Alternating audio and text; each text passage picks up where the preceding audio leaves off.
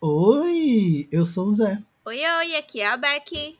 E está começando mais um episódio do seu, do meu, do nosso Bisão Voador.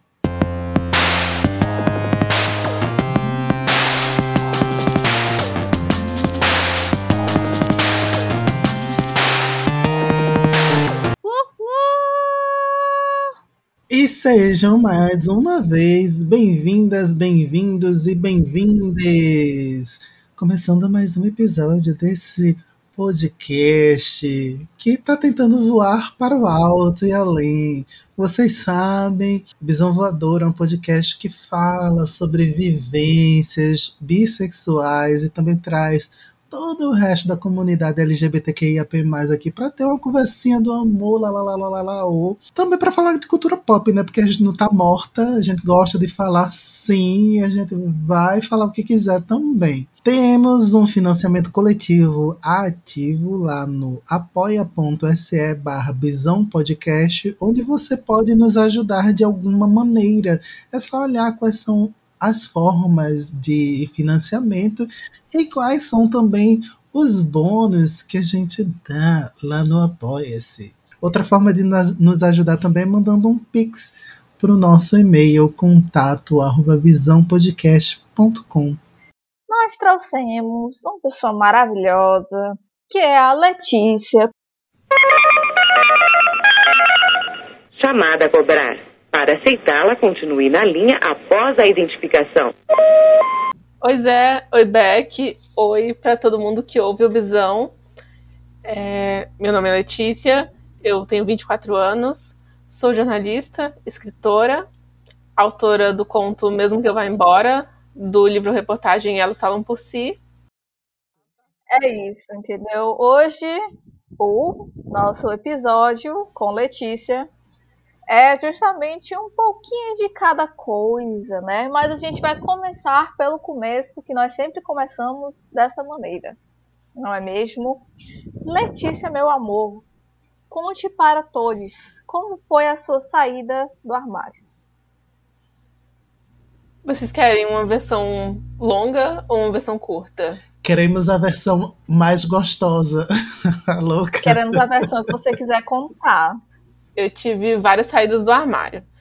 É, eu acho que eu posso dizer que a mais importante é, foi a primeira delas, que foi que tem mais a ver com a minha descoberta, né, enquanto uma pessoa bissexual, porque eu, eu cresci em um ambiente muito heteronormativo. É, então, tudo que eu conhecia, tudo que eu entendia, né, era aquela norma, né, que ensinam pra gente e a gente reproduz até que a gente é apresentado a coisas diferentes. E comigo foi assim até o fim da minha adolescência. Quando eu entrei na universidade, com 18 anos, pela primeira vez eu comecei a ter contato com um ambiente muito diverso e muito diferente do que eu estava acostumada.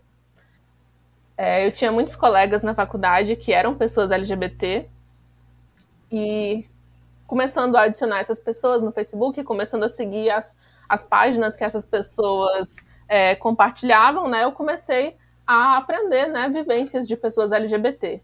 Não só por esse contato na internet, mas também pelo contato pessoalmente, né, no dia a dia. E aí, quando eu me descobri, isso já no fim da minha graduação, é, eu já entendia sobre diversidade, já entendia é, sobre pautas LGBT, sobre vivências de pessoas LGBT, e eu já sabia que bissexualidade existe, já sabia que é normal, já sabia que não tem nada de errado. E eu acho que isso para mim é uma parte mais a parte mais bonita de tudo, porque não foi um processo doloroso nesse sentido de me entender. É, desde quando eu era muito nova, eu já entendia que eu me atraía por homens e eu achava que eu era hétero, desde, desde sempre. Eu tive um namorado durante o período do início da minha faculdade. Depois a gente terminou, eu fiquei solteira, fiquei tentando conhecer outros caras, tentando ficar com outras pessoas. No meio disso, eu acabei me descobrindo demissexual. E, mais ou menos um ano depois dessa descoberta, eu tive a minha segunda descoberta, né, sobre sexualidade. Um dia eu quis beijar uma menina. Foi uma menina que conversou comigo saindo de um ônibus no meio de um terminal em Goiânia. Ela pediu para experimentar o meu óculos de sol. Ela também estava usando um. E quando ela chegou perto de mim para poder tirar o meu óculos, eu quis muito beijar ela. O meu coração bateu muito forte. E foi uma coisa doida, porque eu nunca tinha sentido isso antes, não com meninas. E o tempo todo eu só conseguia repetir que aquilo não devia estar acontecendo, porque eu era hétero, né? Eu achava que era. E eu não soube o que fazer na hora. Eu não tive reação. Eu só deixei ela pegar o meu óculos, eu experimentei o dela. E a gente conversou um pouco e logo a gente se despediu, porque ela tinha que esperar o ônibus dela e eu tinha que esperar o meu. E a gente nunca mais se viu. Mas é, passou algum tempo e eu não conseguia parar de pensar nela, não conseguia parar de pensar no sorriso dela. E eu comecei a achar que tinha alguma coisa estranha nisso. Até que um dia eu tive uma conversa com alguns amigos meus, que eram amigos de cursinho, mas que foram para a universidade junto comigo, né, para cursos diferentes. A gente almoçando juntos e eu perguntei assim: como é que uma pessoa sabe que não é hétero? A essa altura, né, todo mundo na mesa já estava olhando para mim. A gente estava no RU, então imagina aquela mesa comprida, né, com umas oito ou dez pessoas, todo mundo comendo junto, e aí todo mundo parou para olhar para mim. E aí o meu amigo questionou assim: como uma pessoa sabe que outra pessoa não é hétero? Aí eu respondi ele: não, como uma pessoa sabe que ela mesma não é.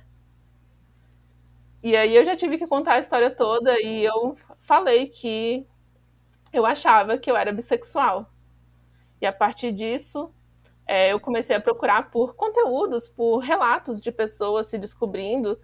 E quanto mais eu pensava nisso, mais eu me identificava e mais eu percebia que essa é, atração por mulheres não era só com aquela menina do ônibus, que eu achava outras mulheres atraentes, mas antes eu não conseguia entender o que era essa, essa atração, porque eu pensava, né, que como eu estava num ambiente muito diverso e eu tinha aprendido a, a combater, né, vários preconceitos que eu tinha, é, eu achava que isso era simplesmente achar pessoas bonitas, né, sem ter aquele aquela vergonha que normalmente, né, pessoas hétero têm de tipo, ah, a mulher hétero não pode falar que outra mulher é bonita, né? Ou o cara hétero não pode falar que outro homem é bonito porque todo mundo vai achar estranho, né? Eu achava que eu só tinha me desprendido desse preconceito. E aí levou alguns dias, né, um tempo até eu entender que não, não era isso, que eu realmente me sentia atraída também por, por mulheres. E isso fez eu me sentir muito bem, sabe, comigo. Foi uma coisa interna muito bonita. Mas também, a partir do momento que eu entendi o que isso significava, eu passei a ter medos. Eu passei a questionar, né, como é que as pessoas iam me enxergar a partir disso. E durante algum tempo, só esses meus amigos mais próximos souberam, é, até que eu tive coragem de falar disso na internet, só no Twitter. E durante muito tempo, só pessoas do Twitter e os meus amigos souberam disso. Até que nesse ano eu pude me assumir para o meu irmão e também para minha mãe. E não teve problema nenhum. Arrasou! Mas eu gostaria de aproveitar o ensejo para dizer que eu criei uma fic na minha cabeça sobre a menina do óculos escuros no ônibus, que na verdade Mary C. Miller escreveu A Garota do Banco de Trás inspirada nessa sua história de vida.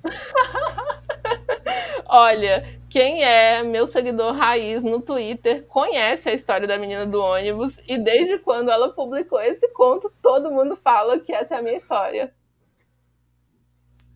Olha, aí, ela tava é, te investigando secretamente, tu não viu? e daí que ela tirou a história mesmo. Eu amo. Ó, oh, mensagem para você que tá ouvindo esse podcast.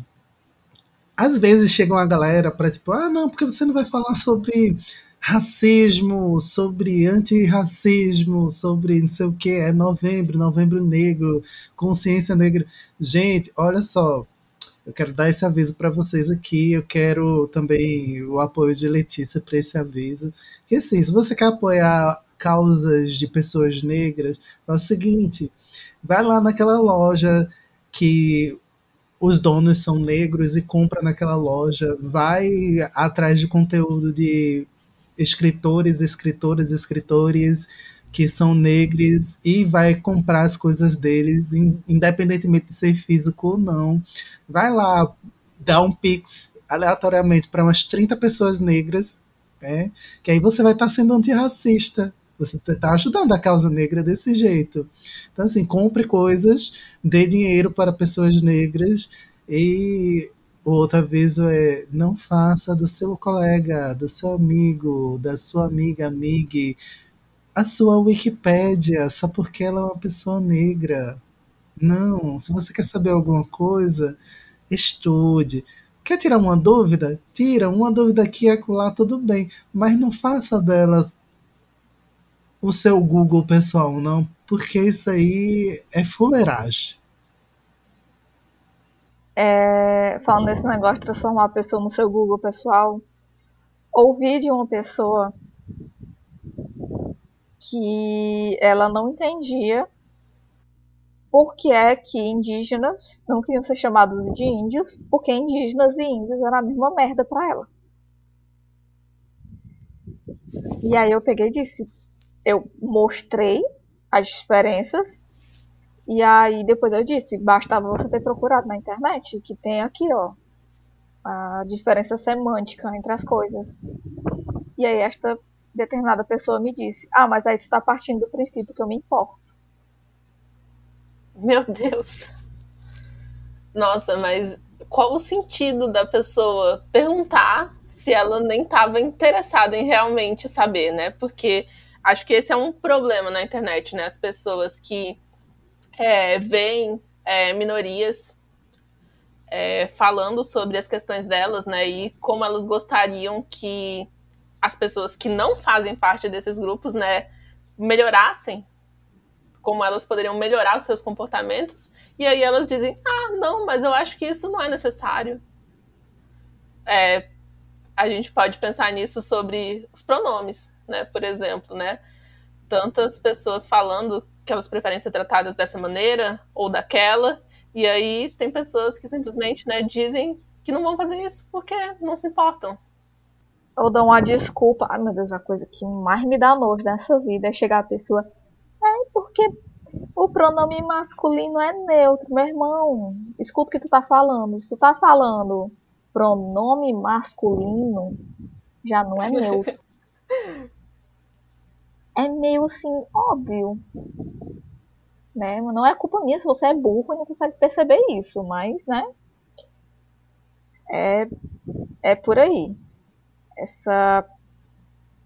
E eu acho que é uma questão realmente de você ter consciência da sociedade, parar de ficar se importando só com o próprio umbigo e eu garanto a vocês que não vai cair um pedaço da mão de vocês se vocês entrarem e digitarem no Google a dúvida de vocês. Ao invés de vocês ficarem esperando que as pessoas deem todas as respostas, porque vocês não se importam. E tira o hashtag Vida Negra Importa, Black Lives Matter, tire essa hashtag do, do seu Twitter ou do seu Instagram, porque você não beija nem a boca de uma pessoa preta para botar isso aí. Beija não, que eu sei, você tá colocando aí porque você, enfim, achou que era bonito, achou que militei, uhul, tô, sou a pessoa que mais luta por causas de minorias sociais, mas, né, enfim, sabemos que a história é outra. Não postar quadradinho preto no Instagram é muito fácil, mas é, na hora de ver quem realmente está lá apoiando trabalhos de pessoas negras ou quem está é, fazendo parte da sua história, né, se importando, ouvindo você, são pouquíssimas pessoas. E agora vamos para a parte leve desse podcast, porque daqui a pouco começa a pesar muito, né? Né? Vamos hoje, escolhemos um tema super leve, um tema que muitas pessoas amam e quem não ama merece uma sabacuda, que é gato. Miau. Tudo pra mim. Letícia, escancarei, você tem gatos? Tenho dois. Queria ter mais, mas só posso ter dois. Era o que eu pensava, mas aí eu não sei, os gatos foram aparecendo para mim e aí quando eu vi eu tava com cinco. Mas mês passado, infelizmente, eu perdi um dos meus gatinhos. Ai, tadinho. Eu já cheguei a ter seis gatos em casa ao mesmo tempo, numa época que eu tinha uma gata que deu cria, né? E a gente ficou cuidando dos filhotes dela até conseguir doar para pessoas que queriam eles. E era uma loucura, mas era tão bom. Ah, eu amo a fase de quando eles são filhotinhos, que tudo é brincadeira para eles. Ah, eu amo. Era muito engraçado, porque assim, eu tenho duas das minhas gatas, é, a Silvestre e a Adria, que eu encontrei elas numa caixa num local onde eu fiz estágio, que foi um colégio. E eram elas duas, eram, eram quatro gatinhas, na verdade. E elas mal tinham um mês. Então, foi eu e o Saulo né, meu namorado, que foi tipo assim, o desespero, porque a gente tinha que alimentar eles de duas em duas horas. E a gente tinha que dar leite. Meu Deus. Porque eram muito bebês. E, eu, na época, a, a lata de leite para gato era 90 reais. Então, basicamente, a gente teve que tirar dinheiro do rabo para poder alimentar essas praguinhas. Valeu a pena, óbvio. Eu consegui lá para duas é, e as outras duas, a gente ia ficar com uma, mas o Saulo não deixou eu botar mais nenhuma para adoção e a gente acabou ficando com as duas. Que é a Adriana Silvestre. E era muito engraçado no começo. Porque eu não sei quem é que já teve que dar leite, assim, para filhotinho. Eles são muito desesperados. E normalmente nunca tinha eu e o Saulo ao mesmo tempo para dar comida. Então era eu tentando dar leite para um dos gatos, três gatos em cima de mim, nas minhas pernas, miando desesperado querendo leite. E eu, meu Deus do céu, gente, que agonia! Eu, meu Deus, calma, vai chegar a vez de vocês. E o pior é que, tipo assim, é, você dá a comida do, do bebê e como não tem a mãe, você tem que fazer todo o papel da mãe. Ou seja, o bebê não sabe ainda fazer xixi sozinho. Então você tem que ir lá e ficar mexendo nas partes dele até ele fazer xixi. Com um algodãozinho é, molhado com água quente. Que aí meio que simula a língua da mãe. Aí também não quer fazer cocô, é a mesma coisa, ficar massageando o buchinho com um algodãozinho, com aguinha quente, para simular a mãe. E as bichinhas, elas dormiam empilhadas, era muito engraçado. Que elas procuram esse conforto, aí dormiam uma em cima da outra. Todas as fotos que eu tenho das quatro, assim, da época, é uma empilhada em cima da outra. É engraçado demais. A minha vida de gateira começou cedo, porque a minha avó paterna tinha gatos em casa. E aí, quando eu era criança, sempre que eu ia na casa dela, eu ficava tentando pegar eles, né? Mas eles sempre corriam de mim. O que já demonstra, né, como é a vida da gateira, né? Porque sempre que você vê um gato desconhecido, um gato novo, você quer pegar no colo, você quer apertar, né? Você quer fazer um carinho e aí o gato tá sempre fugindo. Essa é a vida da gateira. No momento tenho dois, que são o Miguel e a Neve. A Neve eu encontrei na rua um dia quando eu tava voltando da faculdade. Ela era filhote, ela já dava, já tinha dentinhos, mas ainda era muito pequenininha.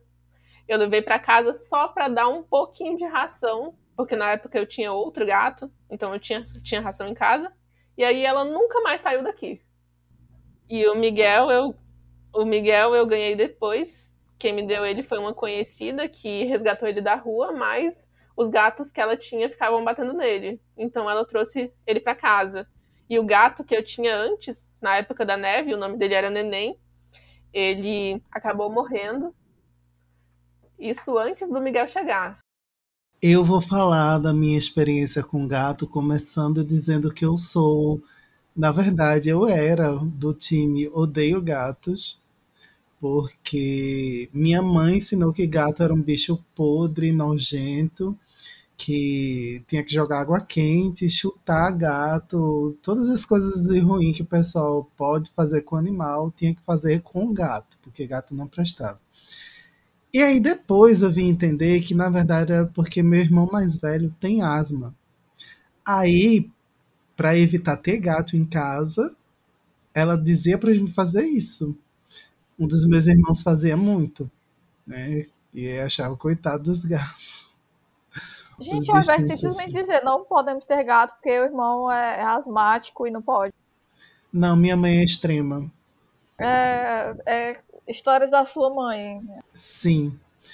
Em contrapartida, a mãe dela, minha avó, né? Tava de boas em casa, daqui a pouco aparecia um gato e era dela o gato. Tipo, o gato brotava e ela criava o gato. Olha, eu entendo a, a, a, sua avó, porque tu sabe que para mim também gato brota, né? Sim. E aí, tipo, por conta do, de eu ser muito próximo da minha avó e tal, minha avó praticamente é a minha mãe, né? E eu ficava nessa dualidade, tipo, eu amo ou eu odeio gato? Eu amo ou eu odeio gato? Até um dia eu virar assim, tipo, eu, eu amo gato. Por que eu odeio gato? Eu não odeio gato. Eu não odeio animal nenhum, literalmente. Minha mãe disse que quando eu tinha dois para três anos, uma vaca chifruda me deu uma cabeçada que eu voei tipo uns 10 metros de distância. E eu levantei pleníssimo, como se nada tivesse acontecido, e tipo, concluí um curso em biologia, ou seja, nenhum animal, para mim, é um perigo. Depois da cabeçada da vaca, eu quis ser biólogo. Né? É, foi isso é... que afetou seus, né? Foi a vaca, você entender. Ela foi lá te dar a cabeçada que era para botar na tua cabeça, entendeu? A tua futura profissão. Exatamente. E atualmente eu tenho três gatos que eles chegaram na pandemia. Na verdade era para ter um só, né? Que Diego chegou para mim em casa eu tava meio triste, né? Aí Diego virou para mim e falou: ah, não, tem um gato que acho que tá preso ali embaixo e tal, tá miando muito, muito, muito, muito. Eu tentei até tirar ele e tal. Se tu passar lá embaixo e conseguir tirar ele e quiser ficar, que ele sabia que eu sempre quis ter um gato, né? Aí eu, beleza. Aí eu fui no supermercado nesse dia, não vi o gato, aí voltei, aí à noite escutei um miado muito forte, muito forte. Aí desci e fui dar uma olhada Aí quando eu fui dar uma olhada, era açaí, né? Que eu encontrei primeiro açaí. Açaí tava no meio da rua, escondido perto de um muro. Aí ele queria me atacar, o bichinho tinha tam nem tamanho. Tinha nem tamanho, ele cabia na palma da minha mão, tão pequeno que ele era. Que ele se perdeu da, da mãe, se perdeu da ninhada e tal. E eu disse, tá, vou levar então. Aí peguei, trouxe, aí tipo, ele tava morrendo de fome, bichinho, a gente também preparou leite, do mesmo jeito que, que Beck, foda-se leite de gato. Aí, tipo, demos leite para ele, ele chegou à noite, então, tipo, não precisou dar muita comida para ele, que ele ficou já estufado, que ele tava muito. tava sem nada, né? Aí, quando a gente deu a segunda seringa de leite para ele, ele começou a mijar em Diego.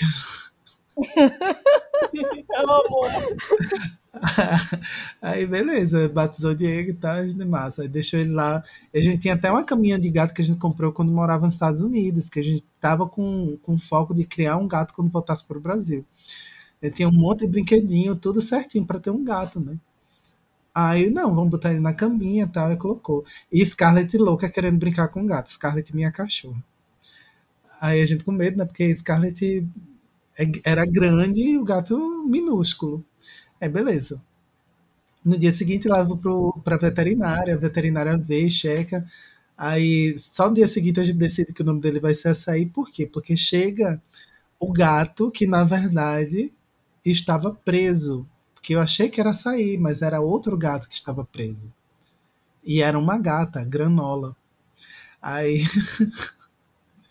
Aí ela chega, que a vizinha catou e viu que eu tinha pego um gato, aí catou essa gata, trouxe e fez, não, a gente achou porque vocês não ficam. Aí a gente, não, não vamos, não vamos ficar, mas a gente vai, tipo, dar o, fazer o tratamento que a gente tá fazendo com o gato aqui e tal, e colocar ela para adoção. Aí daqui a pouco o Diego vira para mim e fala, não, vamos ficar. É um casal e fecha um casal. Dias depois, a vizinha chama Diego para para a casa dela para mostrar que da janela da, da sala dela dava para ver a, a mãe da ninhada com outro gatinho, banana. E a vizinha estava querendo que Diego ajudasse ela a pegar o gato, porque o gato estava desnutrido. Aí ela vai, Diego chega, não, porque a vizinha me chamou e tal. Eu meu Deus do céu, lá vem, vai chegar um terceiro gato. Aí a vizinha chega com aquele saco que o pessoal geralmente vende farelo, sabe? Aquele saco enorme, branco, com o gato dentro. E faz, olha aqui o outro gato. Ah, eu já levei gato Completem a família. de um saco desses. Não, aí tipo, banana foi um problema, porque eu achei que ele ia morrer. Porque ele estava muito desnutrido e ele não sabia comer de jeito nenhum. Aí eu tive que dar leite, aí não podia dar mais o leite porque não era leite para gato. Aí lá vou eu fazer papinha para ele, aí ele não conseguia comer papinha. Aí eu comecei a fazer caldo de carne, mas de carne mesmo, não de esses processados. Não, vou fazer uma carne, eu faço caldo. Vou fazer um frango, eu tiro o caldo para ele, né? Porque era sem temperinho, né? É, Assim, o tempero que tinha era o dos legumes. Então, tipo, saudável, saudável para os gatos. Ótimo. E aí era aquilo que ele tinha por um tempo. E eu estava muito preocupado dele comer. Porque eles já estavam com uns dois meses, os gatos, mais ou menos. Granola e açaí brincavam, pulavam, esperneavam, faziam tudo já, corriam, comiam qualquer coisa que desse para eles. E banana nada. Até o dia que finalmente eu consegui ensinar ele a comer sachê. Aí ele começou a comer coisa sólida de verdade. Não sólida, porque o sachê não é tão sólido assim. Mas ele começou a ter mais nutriente para ele. E aí depois eu comecei a abrir a, goela- a boca dele e socar os grãos de, de ração para ele engolir. Aí eu enfiava o dedo até quase a goela dele mesmo. O pobre. Porque. Não, ele não engolia. Aquele é pro seu bem, seu bosta. Exatamente. Até um dia que eu soltei ele e ele foi tentar comer porque ele tava açaí e granola comendo ração. E aí eu comecei a chorar porque ele conseguiu comer. Eu, meu Deus, ele tá comendo. Aí pronto, por causa disso a gente não doou os gatos. Você se apega, não dá. Não dá mesmo. Mas granola eu tenho vontade de doar todo dia, porque ela é a única que não fica perto da gente e que corre toda vez que a gente chega perto dela. Ela tá colocando, tipo, parece que ela faz os gatos regredirem toda vez, porque ela é muito medrosa e aí os outros ficam com medo porque ela tá com medo. Aí, mas eles são muito carinhosos, aí voltam pra gente, aí daqui a pouco estão com medo de novo, porque ela tá assustada. Aí, enfim, né? Aí fica, a gente vai te doar. Meu Deus, tá vendo? É por isso que ela tem medo. Vive sobre a, a- a- a pressão de ser doado o tempo todo. Esses humanos podem decidir o meu destino, não gosto disso. Os meus aqui são bem carinhosos, são dois grudinhos. Aonde eu tô, é, os meus vão atrás, o Miguel principalmente. É, ele tá aqui do meu lado, inclusive, deitadinho, dormindo. Ele gosta de ficar assim. O mais perto que ele puder ficar de mim, ele fica. E ele me segue pela casa. Às vezes ele mia, querendo que eu vá pro quarto para poder deitar na cama, porque ele quer deitar no meu colo. Tem a cama inteira, mas ele só pode deitar se for em cima de mim. E a Neve é um amorzinho. Ela, ela também gosta muito de carinho, gosta de ficar pertinho, gosta principalmente de dormir encostada. Mas os dois são muito, muito medrosos com pessoas que eles não conhecem. É, se alguém bater no portão aqui em casa, eles já correm para se esconder. E aí não, não importa se é o entregador do gás ou se é uma pessoa que vem aqui visitar sempre. Eles têm medo de todo mundo. E, e de algumas pessoas específicas. Tem uma prima minha que é criança e que gosta muito de gato e quer apertar eles sempre. E aí eles têm pavor dessa menina. Eles correm dela como se ela fosse uma assombração.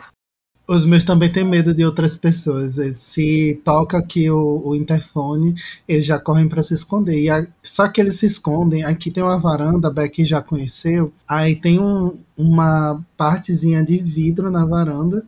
E eles se escondem atrás do vidro para ficarem mais protegidos, porque, enfim, o pessoal não acessa aquele vidro com facilidade mas eles ficam ali, tipo, pode estar o sol que for. Quando a minha sogra estava aqui passando uns dias, eles ficavam ali passando calor, com a língua para fora, de tão quente que estava, mas não saíam de jeito nenhum dali, porque estavam com medo do, da minha sogra. Tadinhos. Não, e eu tinha que tirar eles de lá e colocar eles em algum lugar que tivesse sombra e tal, para eles ficarem, porque eles não saíam, não. Eles iam direto para lá. Por quê? Porque é ali que granola se esconde. Não, o Miguel chegou ao extremo de ter medo de uma pessoa que já morou aqui em casa que é o meu irmão. É, ele morou aqui, né, desde quando a gente comprou essa casa até quando ele passou na faculdade, né, na UNB, e foi morar com o nosso pai lá em Brasília. É, nós, eu moro em Goiânia. Acho que eu não falei isso no início, né? Mas meu irmão foi morar na casa do meu pai. E aí Seis meses depois, quando ele veio passar as férias aqui em casa, o meu gato não reconhecia mais ele. Ficou morrendo de medo, como se ele fosse mais uma pessoa estranha que veio aqui visitar. A Neve logo reconheceu ele. No começo ela assustou, mas aí foi só sentir o cheiro que ela já reconheceu, já ficou calminha, já deixou ele pegar no colo, fazer carinho, mas o Miguel não. Toda vez que o meu irmão vem aqui em casa, o Miguel se esconde, corre, fica se esquivando nos cantos, tentando passar longe dele. É uma coisa engraçada demais. Inclusive, já que, já que tu falou que é de Goiânia, eu gostaria de deixar aqui pontuado que esse podcast venceu e trouxemos bissexuais do, de todas as regiões do país. Obrigados de nada. Uma pequena correção. É, eu não sou de Goiânia, eu sou de Brasília. É uma Ainda... longa história, mas eu nasci em Brasília e aí eu moro em Goiânia desde quando eu tinha 14 anos. Mas eu sou de lá. Ainda estamos no Centro-Oeste, aleluia, amém. eu só tenho um gato que é medroso, que é o Vavá, apelido de vagabundo. que foi encontrado por uma amiga minha, que ele ficava no estacionamento do prédio dela. E ela não podia adotar porque na casa dela ela tinha um cachorro idoso que ele tinha muitos problemas de saúde. Aí ela conversou com o veterinário do cachorro, né? E ele pegou e disse: para poder ter o gato, o gato ia ter que fazer vários exames, ia ter que tomar umas vacinas, ia ter que fazer um monte de procedimentos que a mãe dela disse que não ia pagar, o pai dela disse que também não ia pagar, mesmo eles tendo dinheiro, e ela não tinha como pagar. Então ela ficou cuidando dele no, no estacionamento. Até o dia que ele sumiu. E sumiu, sumiu, e ela é desesperada, ela não sabia mais onde é que ele tinha ido, se ele tinha sido expulso do prédio, o que tinha acontecido. Até que ela encontrou, ela estava chegando em casa e ele estava do lado de fora do prédio, todo machucado. Ele estava com a boca cortada, ele não tem um dos dentes da frente, porque eu não sei o que aconteceu com ele na rua, a gente não sabe, mas ele não tem um desses dentes, ele já chegou lá em casa assim, sem um dos dentes da frente. Ele tava com um furúnculo nas costas dele, ele tava com doenças, ele tava com várias doenças, ele teve que ficar de quarentena e um, um quarto extra que a gente tinha na casa, por sorte tinha casa grande, então tinha esse quarto extra, ele podia ficar lá. E ele era muito medroso, a gente entrava no quarto, e o bichinho se tremia todinho. E eu tinha que dar os remédios dele. Eu tinha que fazer. O Saulo, ele é uma pessoa que ele fica nervoso quando ele tem que cuidar, cuidar assim de, da saúde do gato, porque ele fica muito ansioso. E aí ele fica com medo de machucar e tal. E o animal sente. E aí o, o, o Bob ficava mais nervoso ainda quando o Saulo ia. Então quem tinha que ir era eu. Para piorar, era um quarto que estava sem a luz. Não tinha lâmpada no quarto. Então eu tinha que dar o remédio de manhã e à noite. Quando chegava de noite, lá ia eu, com a lanterna do celular, para ir atrás do pobre do gato, que estava todo encolhidinho no canto do quarto, se tremendo todinho. E lá é eu ter que agarrar o bichinho para poder fazer com que ele tomasse os remédios dele. Assim, o trauma é muito real, né? Você pega o pobrezinho do gato traumatizado, tem que fazer ele tomar remédio, é demais. E até hoje, isso já faz seis anos por aí. E ele, até hoje, se você chegar nele e simplesmente for fazer o carinho nele, ele sai correndo. Isso comigo, com Saulo, com qualquer pessoa. Você tem que se aproximar devagar estender a mãozinha para ele cheirar. E aí talvez ele deixe você acariciar ele. Senão ele vai sair correndo. Tadinho. Aí, a... Só que sim, ele também tem um hábito de que ocasionalmente ele quer carinho. Então, é...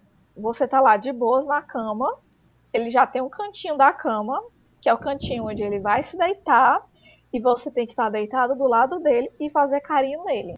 Aí você vai fazer carinho nele pelo tempo que ele quiser e do jeito que ele quiser. Porque se você fizer carinho no canto que ele não quer, ele vai olhar para você e vai miar, reclamando. É desse jeito. E qual foi o gato que tu e Saulo estavam comentando que estavam achando estranho, que estavam pedindo carinho pra mim? Que tava o quê? Pedindo carinho pra mim quando eu fui aí. Foi ele. Foi o Vavá, porque ele não pode carinho pra estranhos, não. Ele só pedia pra mim e pro Saulo. Aí ele chegou e pediu carinho pro Zé. A gente ficou, que porra é essa? Vale, senhor. Foi... Ele veio pro meu colo, ficou de boa lá no meu colo. Foi, foi. Não, pera, foi o peludo? Não, não era um peludo, não. Era um que não, tinha. Não, era vavá mesmo. Tinha uns é, falta de pelo em algumas partes do corpo. É, é o vavá. Ele tem umas faltas de pelo pelo estresse. Tem a outra também, a, a preta. A preta ela é abusada demais, que é a Silvestre. Por que Silvestre? Que é o nome em inglês do Frajola. Que ela parece o Frajola. Ela é toda pretinha, aí tem aquela focinho branco, o nariz enrosadinho, as patinhas, a ponta das patinhas é branca, a barriga dela é, é, é branquinha assim. Ela sou eu em forma de gato. É abusada, é mal-humorada, ela é ciumenta, é mandona, ela é assim e ela bate nos outros gatos, ela bate, ela odeia o cachorro, porque eu moro com meu irmão e meu irmão tem um cachorro. Ela odeia o cachorro com todas as forças. Então, como ela odeia ele, ele não consegue brincar com ela de jeito nenhum, ele é fascinado por ela. E ocasionalmente ele aparece com um arranhão assim, tipo, perto do olho, sabe? Que ela avança mesmo. E ela é a menor gata da casa. Ela é toda magrela velha, mas é porque não é porque ela não come, é porque ela é magrela é mesmo. E ela é pequena. É a menor. Mas é a mais braba. E aí ela dorme comigo na cama toda noite. Aí quando eu não durmo em casa, por exemplo, essa semana eu tô no Ciro, aí ela fica dormindo na rede com o Saulo. E aí quando eu volto para casa, ela fica puta comigo. E aonde eu vou, ela me segue. Mesmo se eu estiver saindo de casa ou não, ela sempre vai aonde eu vou eu ir ao banheiro e fechar a porta, com ela do lado de fora, ai de mim. Os outros não ligam, mas ela, se você fechar a porta e ela não estiver dentro com você, você vai passar meia hora escutando ela miar. E você abre a porta e ela fica lá miando. Aí eu tenho, vou tomar banho, ela fica olhando para mim e miando. Eu dentro do box, eu tenho que deixar um pouquinho do box aberto para poder ela ficar olhando para dentro do box enquanto eu tomo banho e isso ela miando.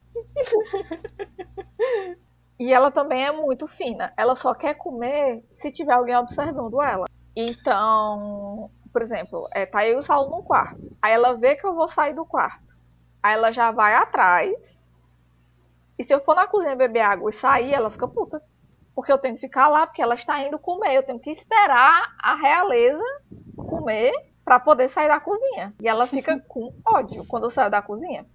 E às vezes ela fica só na porta do quarto, miando, enchendo o saco, até a gente sair do quarto com ela para ir até a cozinha, levar, escoltar a bonita até a cozinha e esperar ela comer. Porque senão ela não vai, ela vai ficar enchendo seu saco até você ir lá levar a bonitinha para comer. Banana, logo quando eu levei ele para arrancar as bolas, ele ficou com essa mania. Ele, ia colocar a comida, ele já ouvia um barulho, né? Corria para perto. Aí eu colocava a comida e saía. Quando eu saía, ele vinha atrás e começava a miar, me encarando. Aí eu tinha que ir a, atrás dele, ele conferia se eu estava caminhando atrás dele mesmo, para chegar lá no potezinho dele e ele começar a comer. Ele olhava para ver se estava parado olhando para ele e continuava comendo. É ficar aqui, filho da puta, ele quer, ele quer plateia. Ele quer plateia. Esses gatos, né, narcisistas. Ai, demais. E aí, tu falou aí da tua gata pequena, eu tava lembrando do Pinche. O Pinche tem tamanho nenhum, mas ele também é só ódio. Então acho que é coisa de gente pequena. Igual É, deve que ser. também é puro ódio. E só olha pra mim e pensa, oh, parece um Fofinha. bebê. Fofinha. Só Ai, que eu- não. Só que não. Quando pensa, ela tá com uma faca atrás de suas costas. Aqui a gente descobriu a personalidade do- de dois gatos. Granola tem síndrome do pânico, igual a Diego.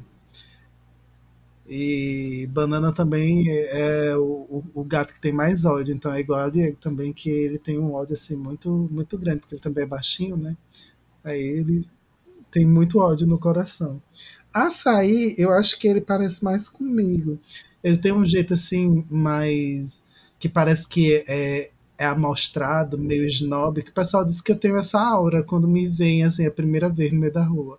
Mas é porque, gente, não é porque eu quero que, que as pessoas achem que eu sou assim. É porque minha mãe ensinou a andar de um jeito que as pessoas, tipo, não fossem atrás de mim, sabe? Tipo, pra me proteger, sabe? Pelo menos isso foi uma coisa positiva que ela me ensinou. Mas tem gente que acha que eu sou snob por causa disso. Mas sou não. Chega perto de mim, pode falar. Eu, eu respondo todo mundo. Eu sou aquela pessoa que conversa com o velhinho no ônibus. Meu Deus. Seria você o gêmeo do Saulo. Eu acho ótimo. O Saulo, ele fica, ai, porque eu sou introvertido, não sei o que, antissocial. Qualquer lugar que a gente vai, ele faz amizade. Saulo não é nem um pouco introvertido. Nem um pouco. Ele pode até não iniciar um diálogo, mas a partir do momento que o diálogo se abre pra ele, ele não tem nada de introvertido. Eu fico frescando com ele, dizendo que ele é palestrinha. Eu chamando alguém de palestrinha. Eu. Que Mas, amiga, não é nem questão de ser palestrinha, né? É ser tagarela, na verdade. Não, Saulo é palestrinha. É, Saulo é palestrinha, tu é tagarela. Eu sou tagarela, ele é palestrinha. É, é a, a minha outra gata, que é a irmã direta da, da Sylvester, que é a Adrian, que ela é muito abestada. Muito abestada. Sabe aquela gata que se estabaca nos cantos? A gata que não sabe subir direito nos cantos? É a gata, é a única gata da casa que ela adora subir nos cantos e não sabe descer. Aí ela sobe, por exemplo, em cima da geladeira, que nem é muito alta. Aí ela sobe e fica lá miando, desesperada. Por quê? Porque não sabe descer. Aí eu fico, meu Deus, toda vida é isso. Toda vida é isso. Porque todos os outros gatos, eles sobem onde quer. Tem uns armários no meu, na minha cozinha que é bem alto e tem um espaço entre o teto e o armário. E de vez em quando os gatos vão lá pra cima dormir. Principalmente quando eles estão com ódio do cachorro. Porque o pobre do cachorro, o bichinho do Adam, ele é muito carente. Então ele quer porque ele quer brincar com os, os gatos. E também ele não é castrado e ele tenta fazer sexo com todos os gatos. Essa gata, ela adora subir ali. Mas, um, ela não consegue subir lá. Tipo, muito raro ela conseguir subir. E quando ela consegue, a gente fica, tipo, no quarto, aí fica escutando uns miados assim, aí. Esse miado parece um, um arrulhar, assim, um, um pombo, sabe? Fazendo. prrr, prrr. Se tiver, Adrian deve estar presa em algum canto. Aí lá vai a gente encontrar ela em algum canto alto. Que aí eu fico chamando ela de gata pombo, porque ela é muito engraçada. Porque ela não mia, ela arrulha. Porra, é essa? A gata se joga no chão, aí. ah. Aí vai sair correndo. ah. Aí vai ronronar e. Eu fico, que porra é essa? Em da pessoa, a gata tá. Tá miando, tá fazendo aqueles barulhinhos típicos de gato. Não, ela imita um pombo. Diabo é isso. Acho que ela veio danificada, não sei. Agora eu lembrei que a neve não mia. ela é praticamente o tempo todo silenciosa.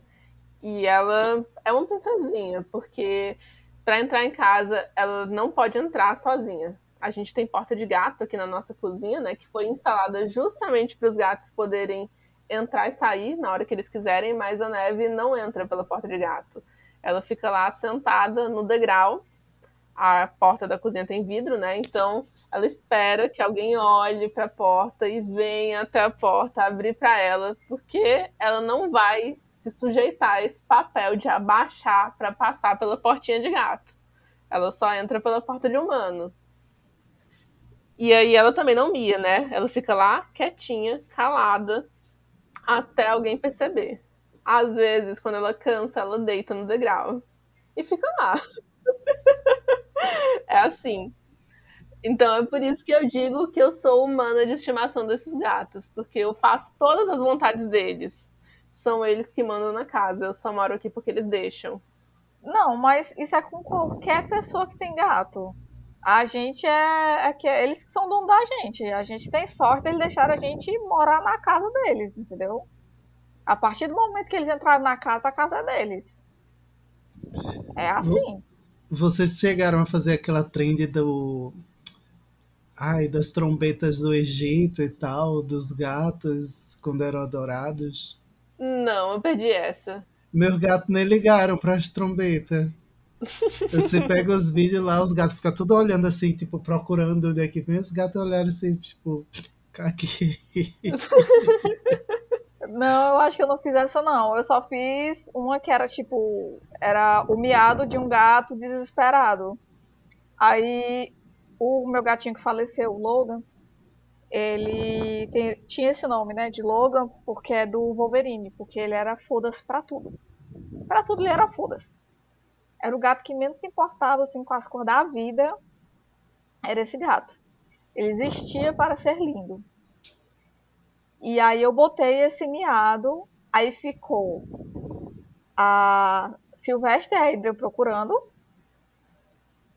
O Vavá fugiu, porque se tinha um gato desesperado, então tinha alguma coisa errada por ali. Então ele não queria estar perto. O Logan cagou, continuou dormindo belíssimo.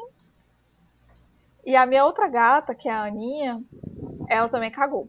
Ela tava dormindo na janela, ela só olhou assim e voltou a dormir.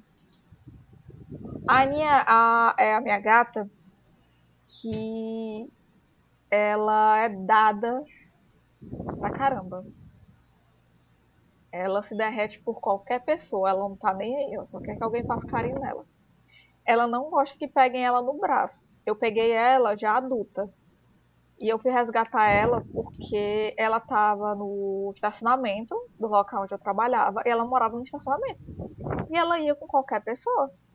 E aí o chefe lá da, do zelador já tinha fama, porque a minha tia tinha trabalhado no mesmo local, de matar animal. E ele começou com as histórias estranhas de que ia levar ela para adoção para uma mulher que morava lá do outro lado da cidade. Quando ele falou isso, Aí eu disse, ele vai matar essa gata. Ele vai matar essa gata. E pediram para eu pegar ela, porque ela gostava de mim, pra eu fazer carinho nela. E aí, a princípio, eu achei que fossem pegar ela, porque quem tinha chegado para mim foi minha chefe direta, dizendo: Não, eu arranjei alguém para adotar ela. Eu, ah, tudo bem. Aí depois eu descobri que, na verdade, quem tinha, entre aspas, arranjado era esse cara. Aí eu não. Não, não, não, não, não, não. Pode deixar essa gata lá em casa. Aí eu fiz um estardalhaço até ele, ele mandar alguém entregar a gata lá em casa com a caixinha. Porque eu disse que não, não, não, não, não, não, vai lá pra casa. Aí eu tentei fazer alguém adotar ela, porque na época eu já estava com quatro gatos e eu moro em apartamento. É eu tinha me mudado há pouco tempo para apartamento. Antes eu morava em casa, teria dado certo. Mas morar em apartamento com gato, com cinco gatos, né, é complicado. Mas, como ela é adulta, ninguém quis. Então ela ficou lá em casa. E ela é muito amorzinha. Ela tem um fetiche por mochilas. Então, quando as pessoas chegam lá em casa e botam tipo a mochila no sofá, ela deita em cima da mochila. E Desde que ela chegou lá em casa, ela tem algum ela não, eu não, eu não tive coragem de castrar ela, porque a gente não sabe qual a idade dela, mas a gente sabe que ela já é bem mais velha, porque o veterinário diz que ela é velha, só não consegue determinar mais ou menos a idade dela. E aí ela não tem alguns dentes, mas ela estava relativamente saudável, mas ela tem algum problema no trato urinário dela, que eu já tratei tipo 500 mil de vezes. E ela ficou com esse problema ainda há um tempo. E aí ela simplesmente se habituou a mijar em qualquer canto. E aí a gente passa raiva às vezes, porque a gente não pode deixar de bobeira nada, porque senão ela vai lá e vai mijar em cima. Aí dá um ódio. Aí ela é a única gata que não pode ficar, não pode dormir no meu quarto. Não pode dormir no quarto, porque quando a gente deixou, deixava ela dormir no quarto, ela vivia mijando nossas coisas. Tipo, ela entrava no armário, mijava nas nossas roupas, mijou dentro da minha mochila, esse tipo de coisa. E xixi de gato é uma coisa que impregna que, pelo amor de Cristo. Mas, tirando isso, ela é a gata que o Saulo fica, faz a mesma cor que o Zé, fica dizendo que vai doar ela. Não aguento mais essa gata. Vou doar essa gata. Aí eu, uhum. Chegasse aqui a primeira pessoa dizendo que ia levar ela, tu ia ser a primeira pessoa a impedir. Dizer, não, não, não, não, não, não, deixa ela aqui. Que é a casa dela. Aqui em casa só tem um lugar que os gatos não podem entrar, que é o quarto da gente.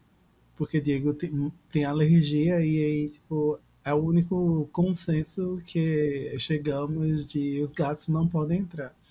Aí eles sabem a hora que a gente vai dormir, tipo, é, açaí e banana eles são muito carentes, eles são muito ligados a mim. Aí quando eu venho pro quarto e tal, açaí tá dormindo no meu pé.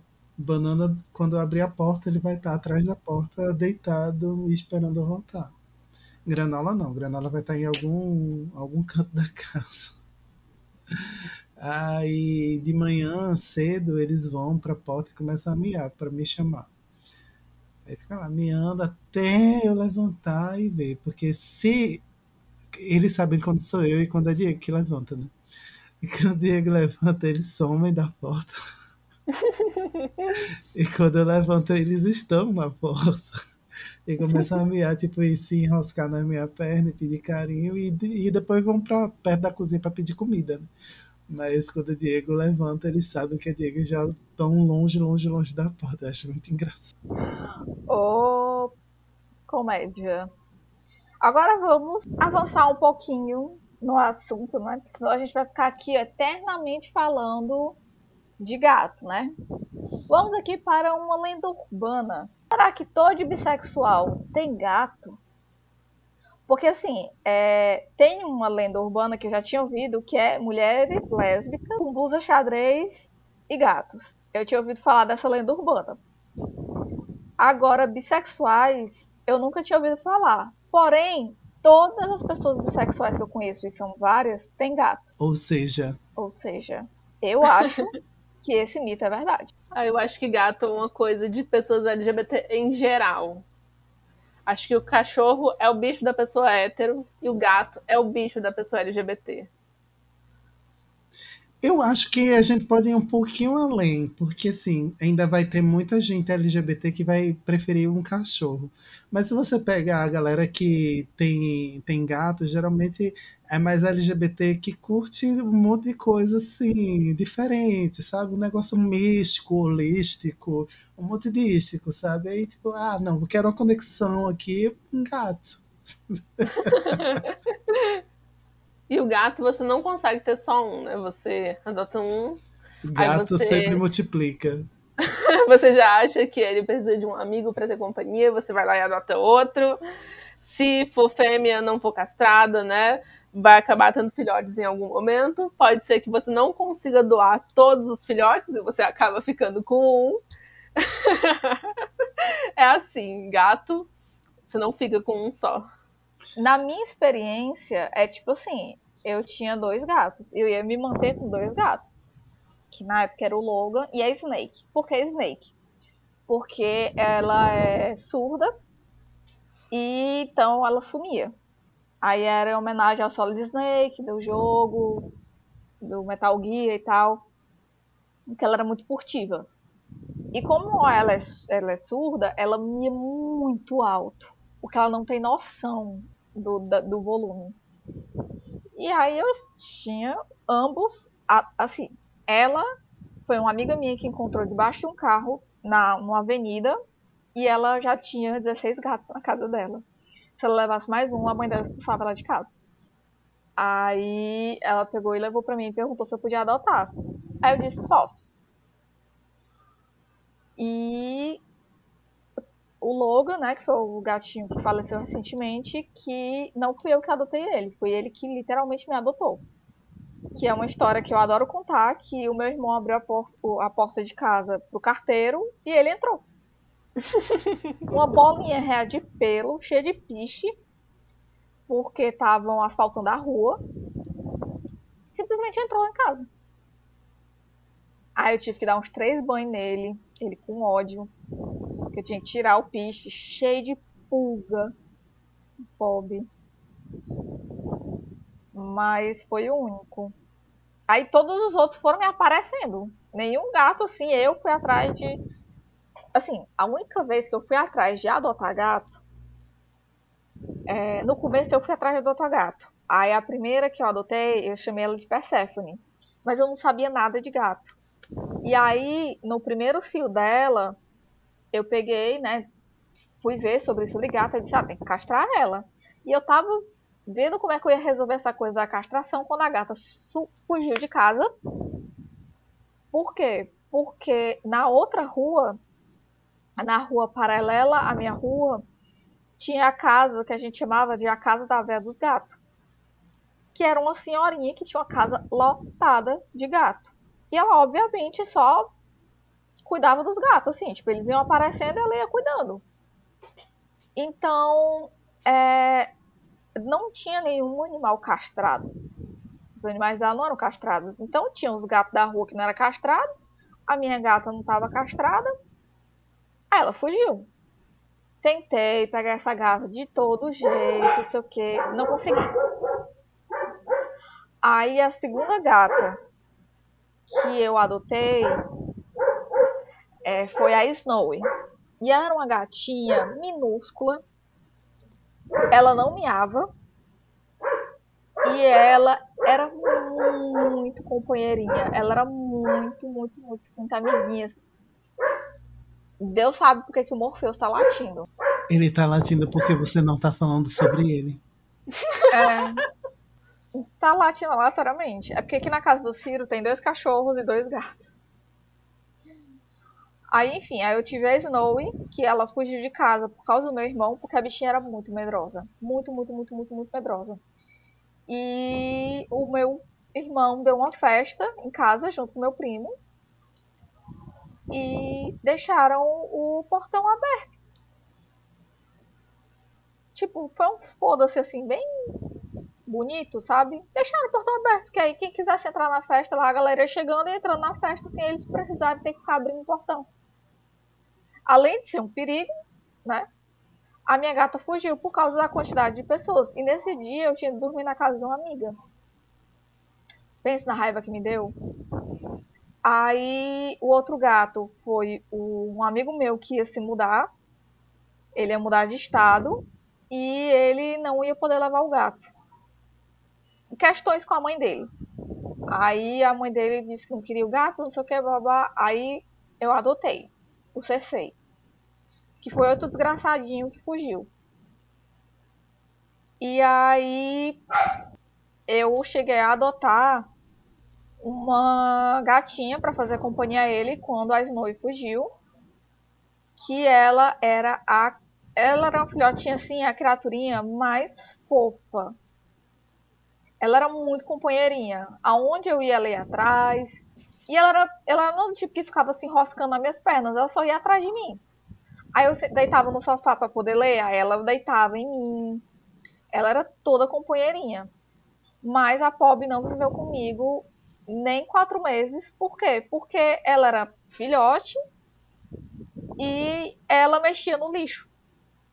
Aí o imbecil do meu irmão resolveu que para a gata não mexer mais no lixo, ele ia colocar água sanitária E aí ele colocou água sanitária no lixo e na manhã seguinte a gata estava morta. Como se não tivesse motivo suficiente para odiar meu irmão, né? De assassino de gatos. Aí depois disso eu, tipo, não vou mais adotar gatos. Cansei. Gato fugiu, não sei o que. Aí pronto, começaram a brotar os gatos. E aí ficaram os gatos que eu tenho. E o Logan que faleceu, né? Mas eu acho que é isso. Vocês têm algo mais a acrescentar sobre gatos? Tem dia que a gente ama e tem dia que a gente odeia, e é isso. Vida que segue. É igual humano. É igual humano. Tem dia que é só carinhos, tem dia que você olha assim, desgraçado, porque tu não pula aí dessa janela, filha da puta. Enfim, acontece. Essas são as melhores famílias. Se deixar, eu vou ficar aqui falando, contando a história dos meus gatos eternamente, né? Porque eu amo eles. Mas a gente vai ficar falando e, trocando figurinhas sobre gatos ad eterno. Então, antes de para o Wi-Fi, Letícia, tem algum vem aí literário? Tem, sim, senhora Beck. É, vem aí um meu conto de Natal. Eu acho que quando esse episódio for ao ar, é, eu já vou ter revelado o título. Não tenho certeza, mas se eu não tiver revelado ainda, então vai ser privilégio de quem ouve o Bisão saber que o título do conto é Como Salvar uma Ceia de Natal. A protagonista dessa história está querendo preparar uma ceia de Natal perfeita. Ela é empreendedora, é dona de um brechó que está crescendo muito e por causa disso ela está trabalhando demais e ela não está tendo tempo, né, para preparar as coisas, para ficar em casa, para cuidar do filho dela. Ela se sente meio culpada por isso.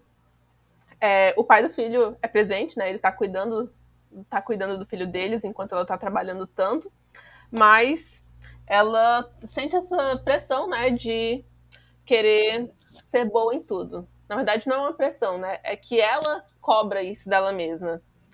E ela quer dar conta de tudo ao mesmo tempo e não sabe pedir ajuda para as pessoas. E aí, como ela acaba deixando as coisas todas para a última hora, é claro que tudo dá errado. E aí ela vai precisar de ajuda.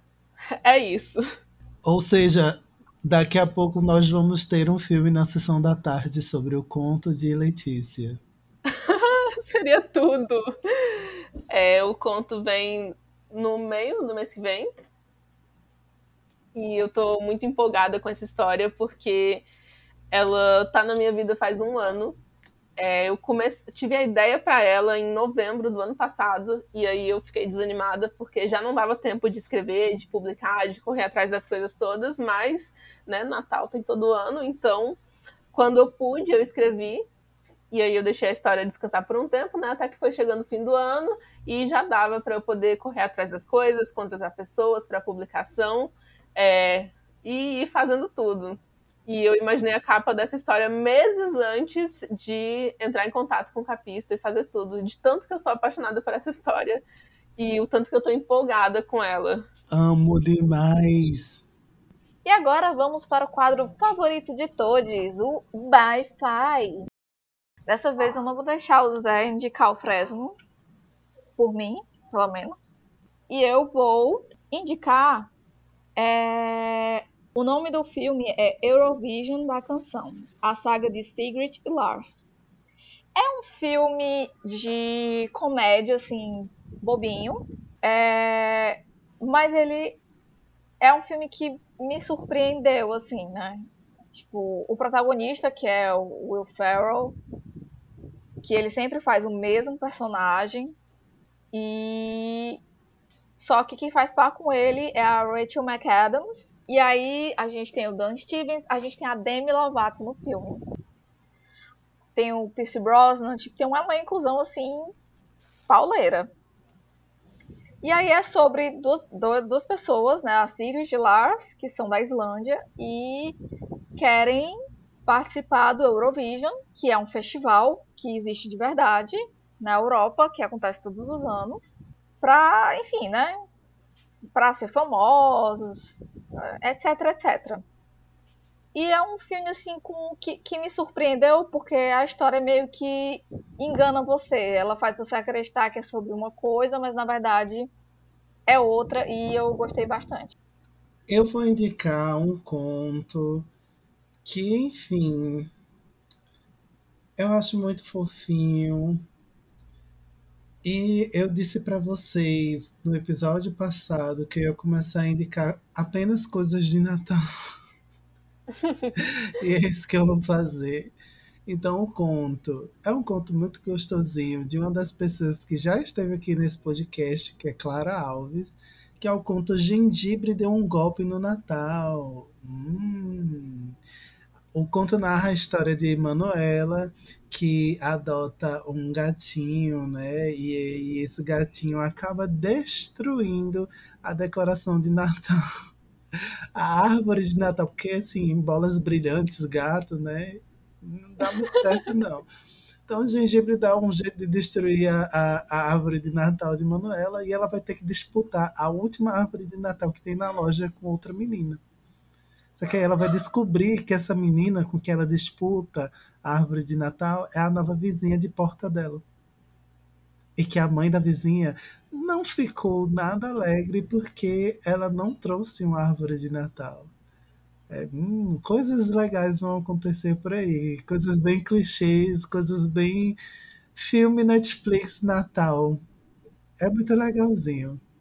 É, eu vou indicar um filme que eu assisti recentemente. Ele estava na minha lista fazia muito tempo, mas eu demorei para assistir. Que é Dreamgirls. É um filme sobre. É um musical sobre uma é, girl band dos anos 60 é, tem a Beyoncé nesse filme. E aí são três moças que cantam juntas. E aí, né, tem uma que é a principal da banda. E aí o empresário da banda decide é, fazer uma repaginada, né, no grupo. E aí ele troca a vocalista. Né, ele dá o protagonismo para a personagem que é interpretada pela Beyoncé. E aí a outra não gosta muito, né? E as coisas vão ficando tensas. E aí a gente vai acompanhando né, essa banda crescendo, ficando cada vez mais famosa e também é, as, as cantoras dessa banda vivendo né, problemas pessoais, problemas entre si, né? E, e a gente vai vendo o que vai acontecendo no meio disso. É maravilhoso, é apaixonante. Eu amei esse filme. As músicas são, são perfeitas enfim, depois que eu assisti esse filme, eu só queria saber de ouvir a playlist no Spotify. Infelizmente, não tem completa. E ele, eu sei que ele tava na Netflix e tava também no Prime Video, mas eu acabei de conferir que eles foram removidos dos dois. Então agora só dá para assistir né, em plataformas que alugam filmes. Mas quem puder, por favor, vá atrás, porque é maravilhoso. Eu não queria ser Piratex, não, mas tem uma plataforma que começa com S e termina com M-I-O. Vamos lá. certo. A minha segunda indicação vai ser um conto que eu li há algum tempo já. É Manda Foto de Agora, do Coda G.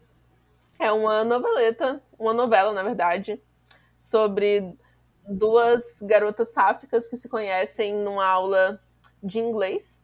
Elas vão fazer trabalho juntas e aí começam a conversar. E aí passam a conversar, né, além dos assuntos da aula. E aí vão se envolvendo. Elas começam um namoro virtual e aí bom, né? Esse, essas conversas vão se desenvolvendo bastante, vão ficando uma coisa assim mais quente.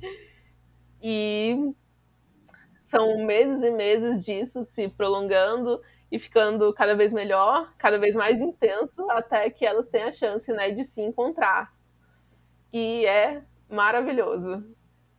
Eu já, sabia, já esperava que eu ia gostar desse conto quando eu comecei a ler, mas eu não imaginava que eu ia gostar tanto quanto eu gostei. É perfeito. Tá na minha lista. E é isso. Vamos ficando por aqui. Letícia, fale para as pessoas onde as pessoas podem te encontrar. Uh, todo mundo pode me encontrar nas minhas duas redes principais, que são o Twitter e o Instagram. O meu arroba, tanto no Twitter quanto no Instagram, é Letícia Dias, underline. É, Letícia escreve com T-H-Y e o final é normal. No Twitter, o L de Letícia e o D de Dias é maiúsculo. No Instagram é tudo minúsculo. É, no Twitter eu tô sempre falando de livros, falando de gato, reclamando do trabalho, é, reclamando do governo, dando dicas, falando das coisas que eu consumo, divulgando também o meu trabalho. Inclusive agora é, eu tô focando especialmente em divulgação do meu Vem Aí. No Instagram também estou fazendo isso, mas com menos intensidade, né? Menos frequência, porque lá no Twitter eu fico o dia inteiro falando de tudo. E é isso, meus amores. Não se esqueçam de adicionar o Bisão Voador, que é Bisão Podcast, todas as redes sociais. Nós temos o nosso site. E se quiserem mandar uma mensagem maior pra gente, é só mandar para o e-mail contato arroba bisãopodcast.com Repetindo, contato arroba E que é com esta voz sensual que ficamos por aqui. Beijo, beijo. Tchau, tchau. Tchau.